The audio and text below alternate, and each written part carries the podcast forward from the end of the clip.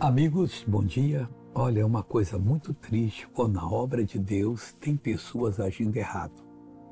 E muitas vezes a gente não observa essas pessoas e devemos observar para poder interceder por elas, para pedir a Deus misericórdia pela igreja, para que isso não aconteça mais. E aí nós vamos nos livrar dessa situação. Paulo escreveu: E rogo-vos, irmãos, que noteis os que promovem dissensões e escândalos contra a doutrina que aprendestes. O que, que nós temos que fazer? Notar, observar. Essa pessoa está fazendo dissensão contra a doutrina que eu sei que eu li a Bíblia e entendi que era isso mesmo. E ela está causando escândalo. Ore a Deus por essa pessoa e se ela não se arrepender, o que, que você faz? Desviai-vos deles. Deixa para lá. Desvie.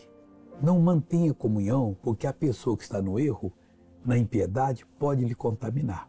Meu Pai, meu Deus, livra a igreja desses que fazem dissensões, que trazem escândalos, que promovem escândalos, que, ó Deus, tem coragem até de criar um site para falar de queda dos irmãos, ao invés de criar um site para fazer, para falar da oração que se deve fazer para quem caiu.